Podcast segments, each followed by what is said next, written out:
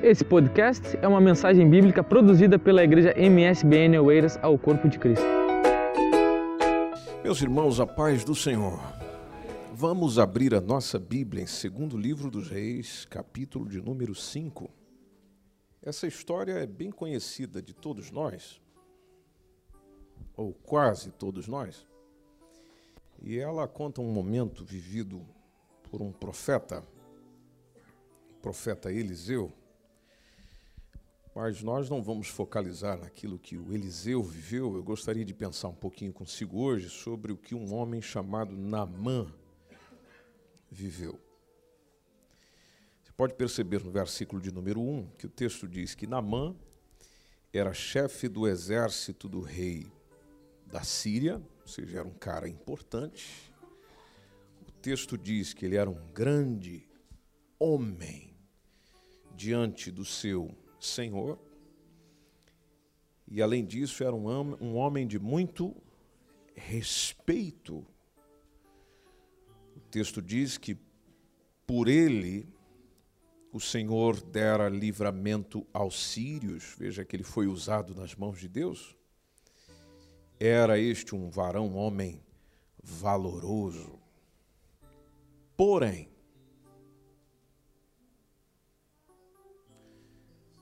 porém. Esses poréns na nossa vida atrapalham tanto, complica tanto a vida da gente. A pessoa chega e diz: Olha, o fulano é chefe não sei do que, porém. Nossa, aquela pessoa é tão maravilhosa, tão boa, tão simpática, porém. E depois do porém, as razões mudam, os sentidos mudam, as explicações mudam, né, os fatores mudam. Depois do porém, sempre tem alguma coisa, porque o porém dá aquele, aquele breque na gente. E trava a gente. Você está ali a ouvir sobre alguma coisa e daí alguém vem com um porém. É o porém ou o mas? Mas.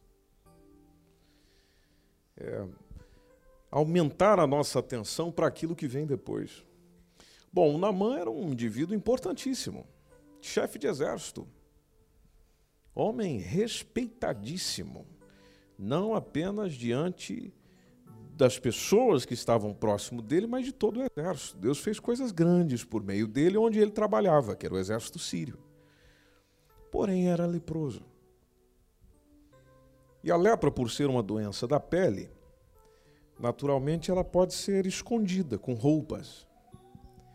Então você imagine o Namã no seu exercício profissional diário, tentando com todas as suas fardas e suas roupas e suas coisas e tal, tentando esconder aquilo que tinha. Ele não deixou de ser grande, mas tentava esconder o que tinha. Ele não deixou de ser importante, mas escondia o que tinha. E a mesma forma acontece com a gente. Nós somos alguém, somos pessoas importantes, mas escondemos muita coisa do que nós temos. Escondemos as nossas doenças. E quando eu me refiro doenças, eu não estou navegando precisamente no aspecto físico, mas me refiro às doenças das outras áreas, sejam elas emocionais, sejam elas às vezes até mentais e sejam até às vezes espirituais. Escondemos. Diante das pessoas, uma postura. Quando eu entro para dentro da minha casa, como entrava na mão, onde tirava toda a sua roupa, toda a sua armadura, toda a sua farda, toda a sua vestimenta de cada dia, é onde se viu o problema que ele tinha Versículo 2 nos conta que saíram tropas da Síria e da terra de Israel e chegaram a levar presa uma menina.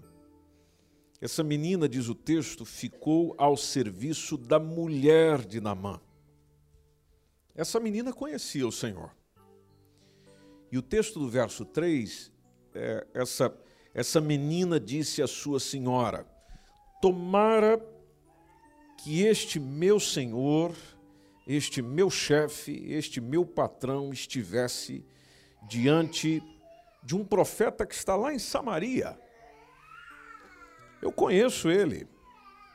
Eu já vi o que ele fez, e o que ele já fez são coisas fantásticas e maravilhosas. Eu, eu já vi o que já foi realizado por meio das mãos dele.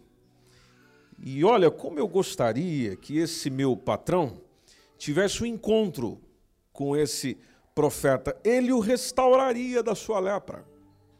Em outras palavras, eu gostaria que esse essa pessoa que eu sei o problema que ela tem, ela fosse buscar alguma solução e cura para essa dificuldade, esse problema, essa circunstância que ela tenta esconder dos outros. Porque o problema não é só o nosso esconder dos outros, o problema é que a gente não busca ser curado. Nós temos problemas, nós temos dificuldades que você tenta esconder de alguém, e além de esconder, você não busca ajuda para ser curado. Você não, ajuda, bus não, não busca, melhor dizendo, ajuda para ser restaurado disso, para ser mudado, para ser transformado. Por causa da vergonha, por causa do que os outros vão pensar, eu não posso mostrar aos outros as minhas debilidades, porque os outros têm uma visão sobre mim. E se eles ficarem a saber disso, o meu conceito vai diminuir. A minha condição diante dos outros já não será mais a mesma. Eu já não terei a mesma autoridade, eu já não terei o mesmo poder. As pessoas vão jogar isso na minha cara. Então é por isso que eu prefiro não buscar ajuda e resolver por mim mesmo. Agora, o interessante é que ali tinha alguém, inclusive uma menina, que chegou para a mulher do Namã e disse: Olha, eu sei quem pode resolver o problema do teu marido. Só que é o seguinte: ele tem que se mexer. E o negócio não vai vir aqui, não. Não é o INEM. Ele tem que ir atrás.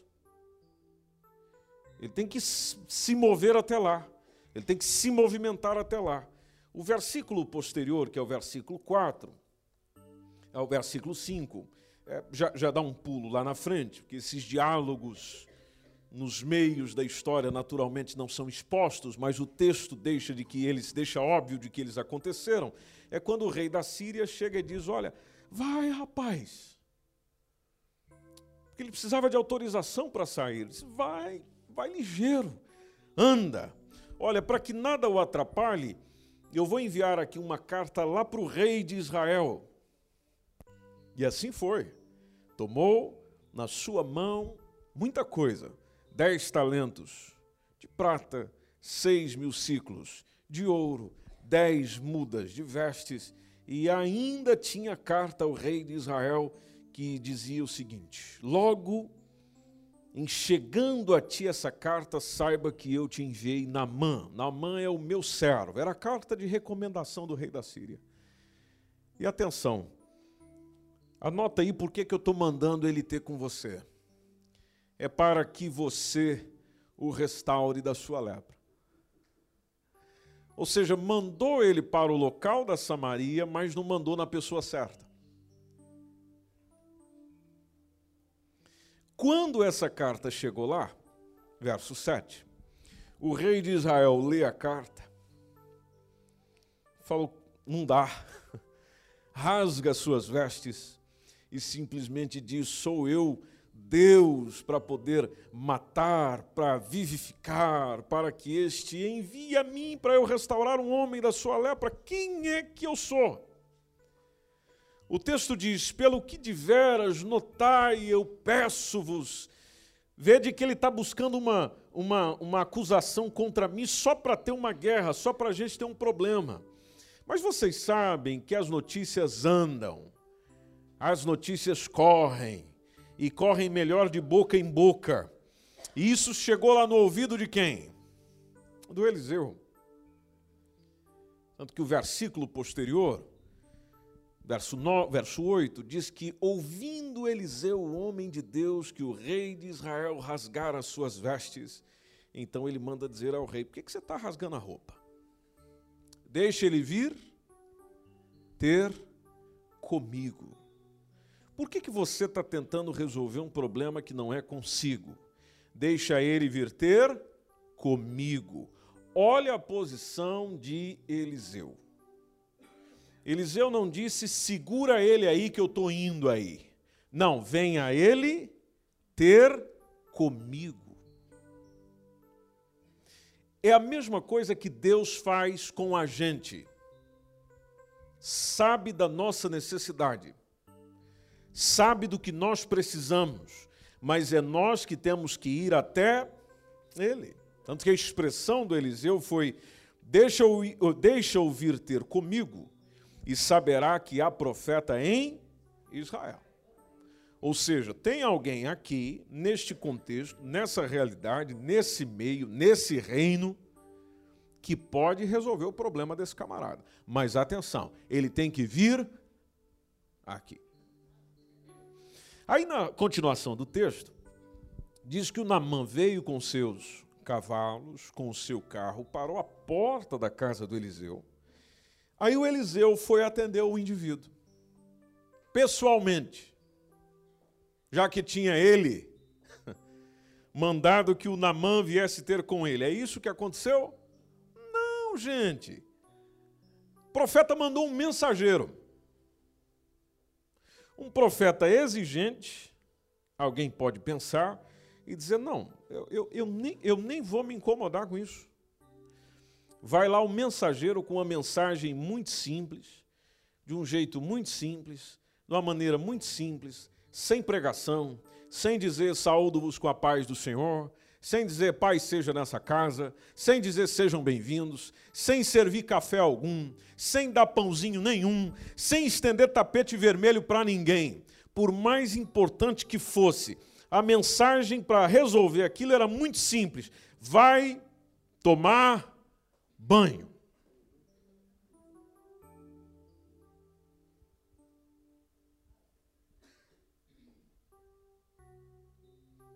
Muito simples resolver isso aqui, Namã.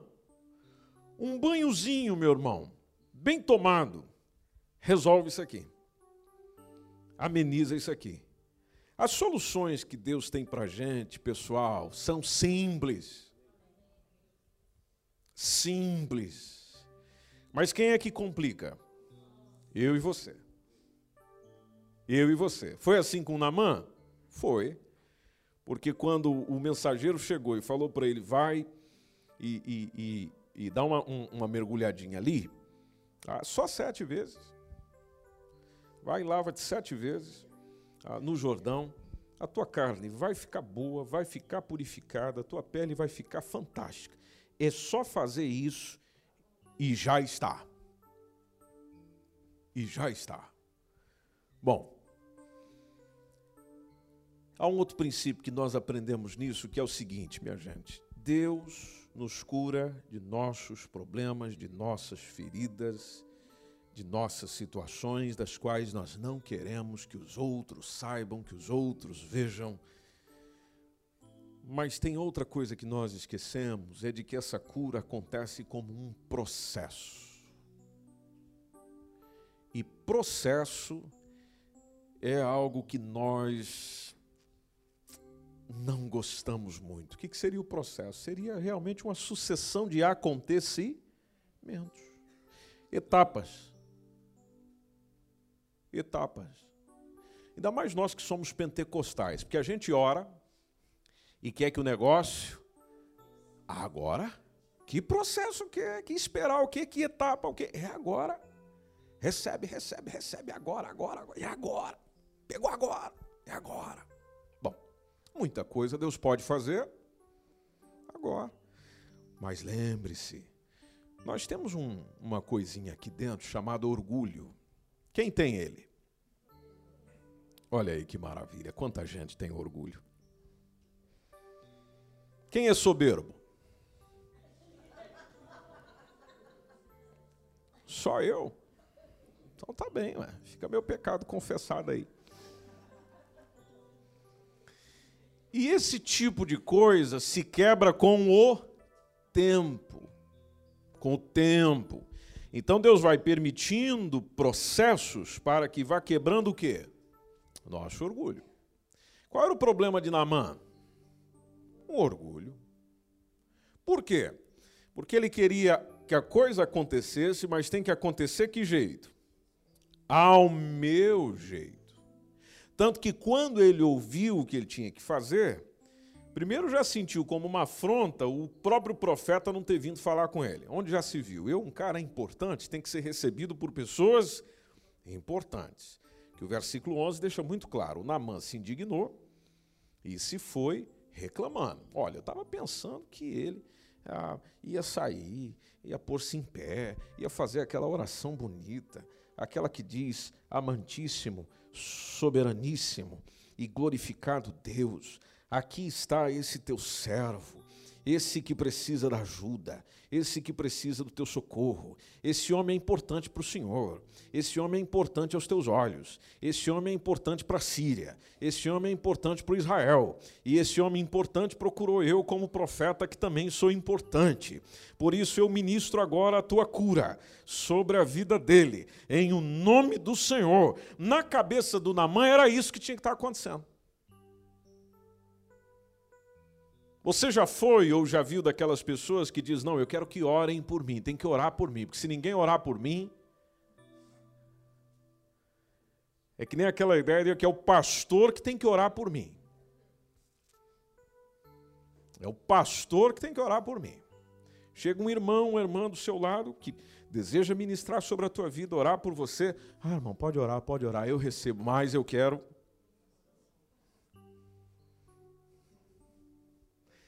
tem que pôr a mão sobre mim. Tal. E assim foi com Namã. Namã tinha a mesma ideia, a mesma cabeça. É isso que tem que acontecer. É desse jeito que tem que acontecer. Bom, você sabe que Deus sempre deseja agir do jeito dele. Por quê? Simplesmente porque ele é soberano. E por ele ser soberano, quem é que se sujeita? Eu. Você quer? Quero. Então, sujeite. Bom, eu preciso ser curado. Eu preciso ser transformado. Eu preciso ser mudado. Então começa pela sujeição. E a cabecinha do Namã está aí no texto. Ó. Eu pensei que ele ia invocar o nome do Senhor, o seu Deus, ia passar a sua mão sobre o lugar. Eu queria sentir a mão do profeta aqui. Tem que pôr a mão tem que tocar. É isso que estava na cabeça dele. Tem, tem, que, tem que pôr aqui, eu quero sentir aqui a minha lepra queimando. Que aí é que o milagre vai acontecer e vai restaurar o leproso. Sabe o que, que ele fez comigo? Me mandou ainda tomar banho. Olha que ousadia.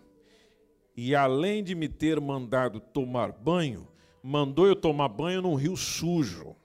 Aí a ideia do Namã e a pergunta dele é: bom, eu tenho rios melhores de onde eu vim. E aí ele até faz a citação dos rios, o Abana, o Farpar, que são rios lá de Damasco, lá da Síria. É melhor do que essa água que a gente tem aqui. Eu poderia lavar lá e ficar purificado. E, e podes perceber que o, o, aquele que escreveu o Reis diz que voltou-se, se foi, que ele foi, mas foi com indignação. Aí, graças a Deus, que tem um pessoal legal perto da gente, que coloca a nossa cabeça no lugar, que chegou e falou para ele: olha, se ele te disser uma coisa grande, o senhor não ia fazer? Ah, quanto mais dizendo, só para o senhor ir lavar sete mergulhinhos aí na mão, você vai ficar purificado. É simples na mão. Tranquilo, por que você está complicando na mão? Vai e faz o que foi pedido e está resolvido.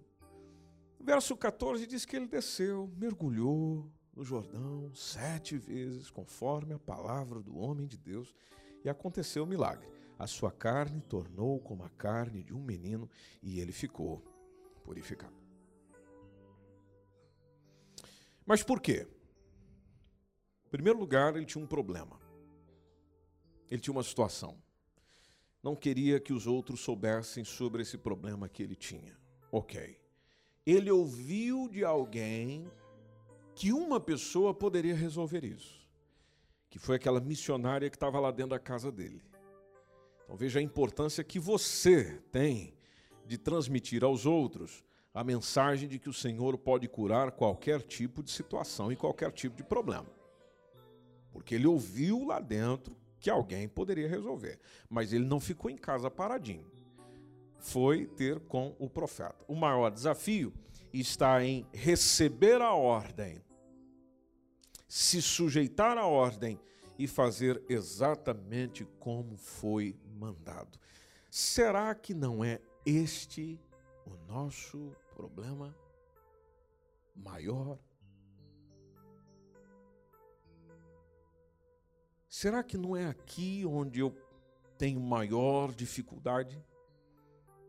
Além daquela situação de eu já buscar esconder os meus defeitos, falhas e tal, situações que eu preciso ser tratado mesmo quando eu me sujeito ao tratamento do Senhor, dizendo, vamos lá, Senhor, ok, vamos lá.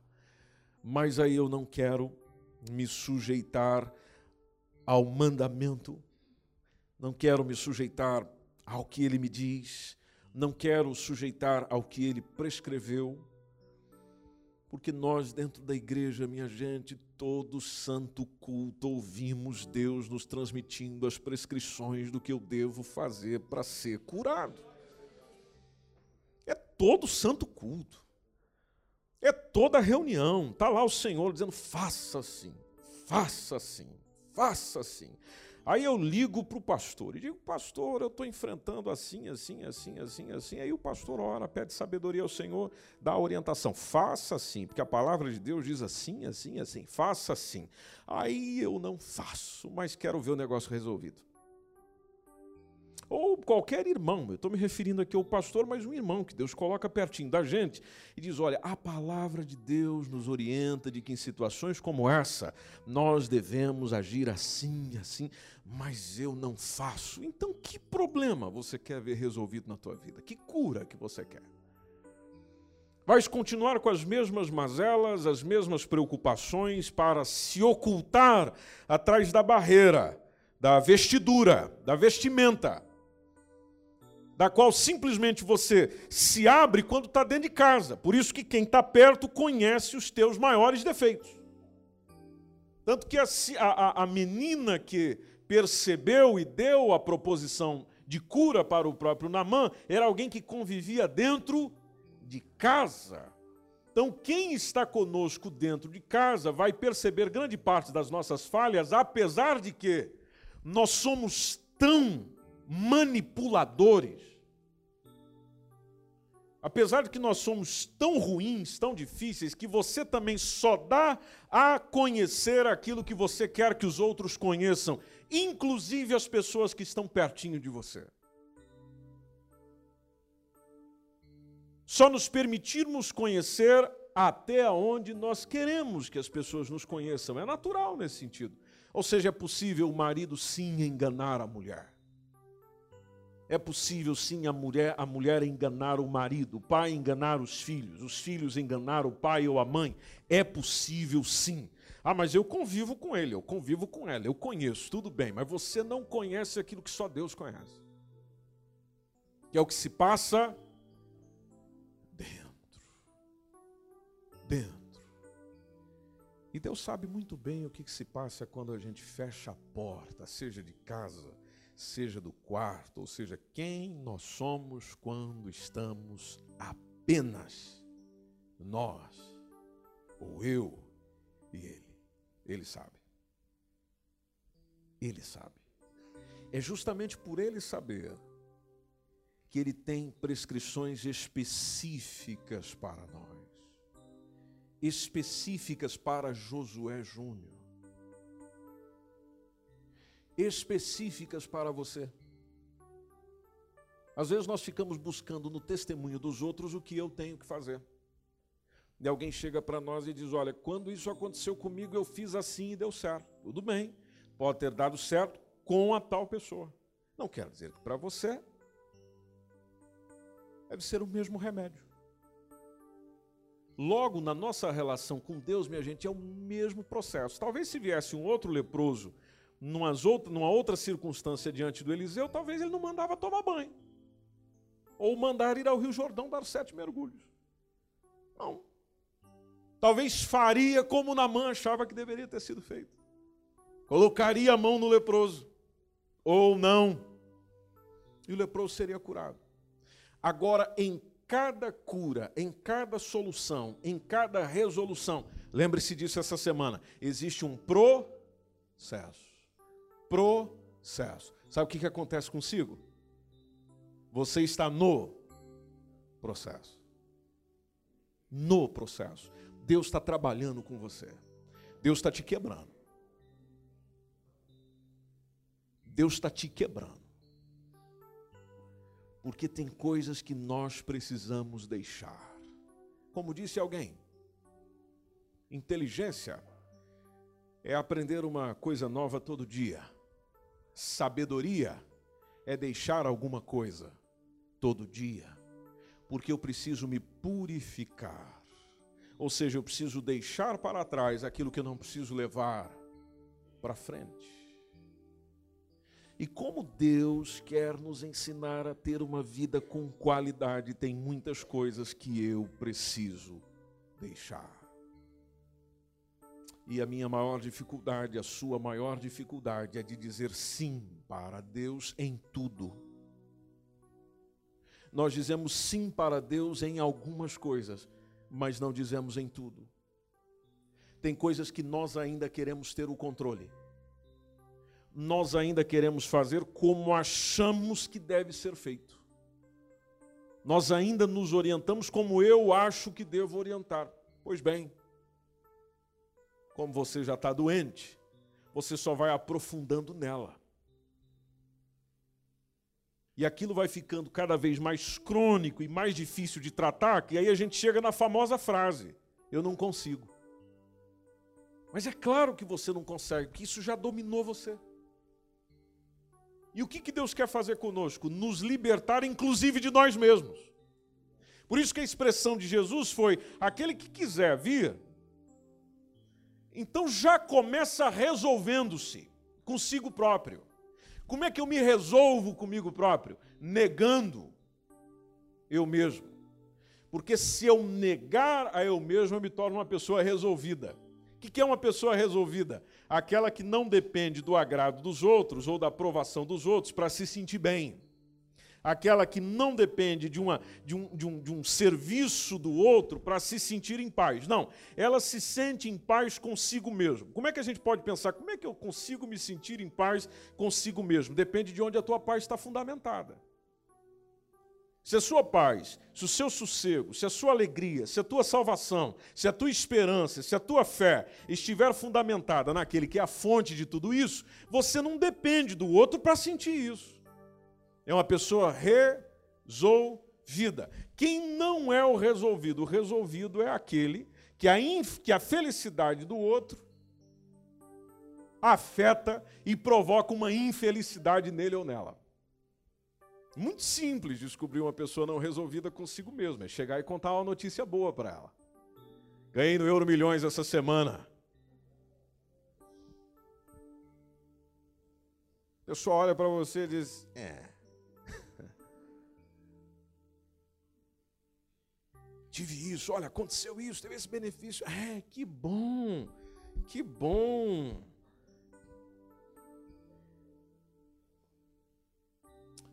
Mas não é o sorriso que chega para você que evidencia a alegria dela. O bom mesmo é quando você sai de cena e olha para o rosto dela. Aquele rosto se fechou. É que nem as pessoas tirando foto hoje em dia.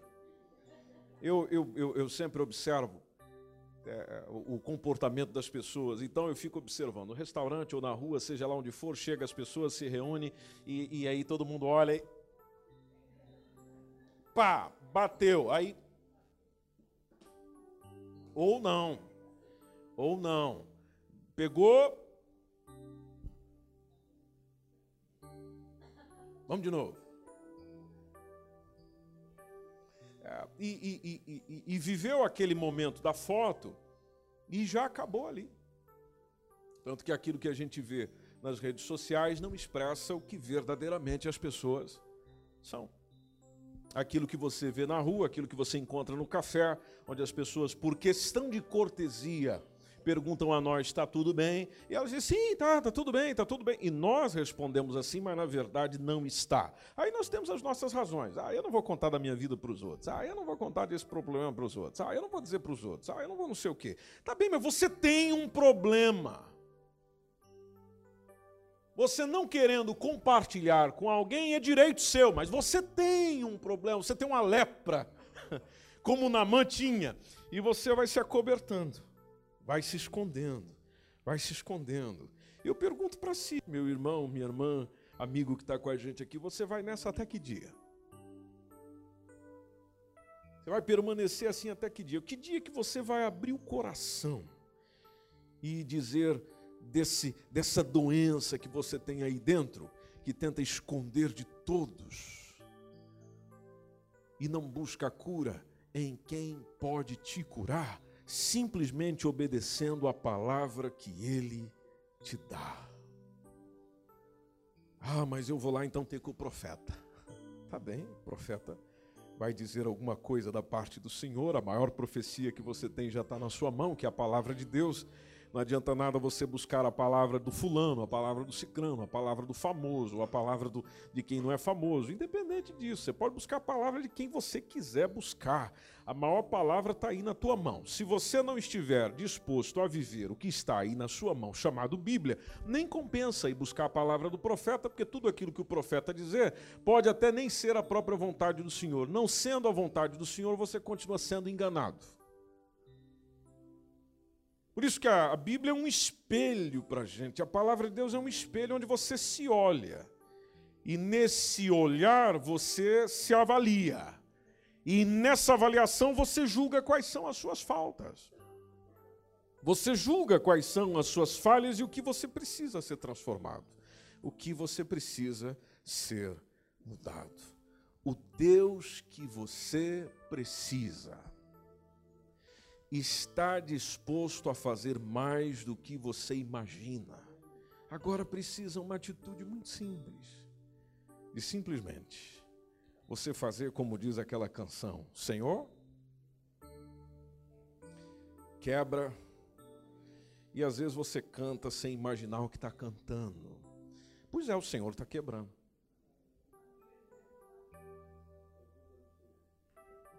Ah, mas está doendo. Pois é, mas ele está quebrando.